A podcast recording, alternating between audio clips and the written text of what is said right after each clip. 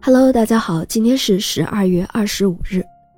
在一九七九年的十二月二十五日，世界上停止接种牛痘，天花病毒被消灭。那今天就来给大家讲述这世界上唯一被消灭的传染病——天花被消灭的故事。天花到底是一种什么病呢？相信大家在一些影视剧里，对清代皇帝顺治感染天花而死是有印象的。这个天花病毒曾是全球流行最广的一种传染病，最早是在三千多年前，古埃及的木乃伊身上就已经见到了天花的斑痕。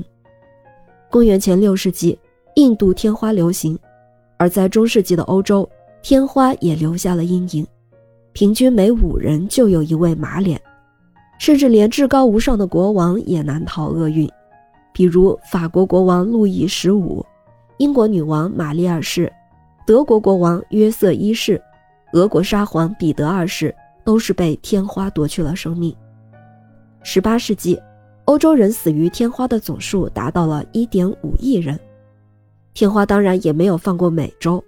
据记载，一八七二年天花在美国流行，仅费城一个城市就有近二千六百人死于天花。那天花在中国流行最早可以追溯到公元一世纪，在战争中，天花由俘虏从印度经越南带到中国。近代葛洪在其著作《肘后备急方》中，第一次描述了天花的症状和流行情况。以后中国各代典籍中都有天花流行的记载。从历史上来看，唐宋以后，天花在中国流行逐渐增多。明代以后，流行范围就更广了。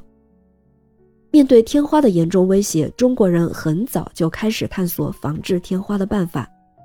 唐代的孙思邈根据以毒攻毒原则，提出取天花患者疮中脓汁敷于皮肤的办法预防天花，这应该就是最早的灭火疫苗的版本。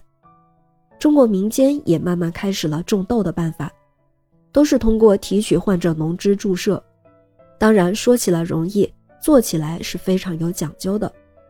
明代以后，人痘接种法盛行起来。从宋代到元代、明代，有关种痘的专书大量出现，其数量之多，在中医著作中，除《伤寒》著作外，没有其他能与之相比。在清代，得益于康熙皇帝的提倡，人痘法逐渐推广开来。一七四二年。在清政府命人编写的大型医学丛书《医宗经纶幼科种痘心法要旨》中，就介绍了四种种痘方法，其中以水苗法最佳，旱苗法其次，豆浆法危险性是最大的。中国的人痘接种技术为阻止天花在中国的传播起到了一定的预防作用，对此，法国哲学家伏尔泰就曾给予了高度评价。事实上，中国的人痘法经由丝绸之路早就传到了国外，传到了阿拉伯、土耳其、英国、欧洲大陆、美洲等地。与此同时，在18世纪的英国，乡村医生珍娜也一直思考着对抗天花的办法。他听说挤牛奶的女工一旦出过牛痘之后，再遇到天花流行也不必害怕。这个奇特现象使他大受启发。从1788年到1796年里，珍娜致力于种牛痘的观察和实验。1796年5月14日，他从一位挤牛奶女工的手背上的牛痘里吸取少量脓汁，接种在一名儿童身上。两个月后，他又给这名儿童接种天花病毒，结果该儿童并没有出现天花的症状。这一次成功使珍娜增强了接种牛痘的决心。一七九八年，他发表了著名论文《关于牛痘的原因及其结果的研究》，牛痘接种法正式诞生。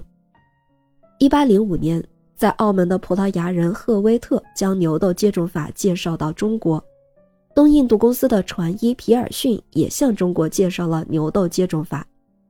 因为当时在中国种牛痘常常免费，而且牛痘法比人痘法更加安全。因此，越来越多的中国人也就接受了牛痘。在人类征服天花的历程中，中国发明的人痘接种法和珍娜发明的牛痘接种法，都为消灭天花发挥了作用。特别是广泛接种牛痘以后，天花发病率明显降低。每次回顾天花被消灭的故事，都不禁会感叹人类的伟大。感谢您收听今天的故事。咩咩 Radio 陪伴每一个今天。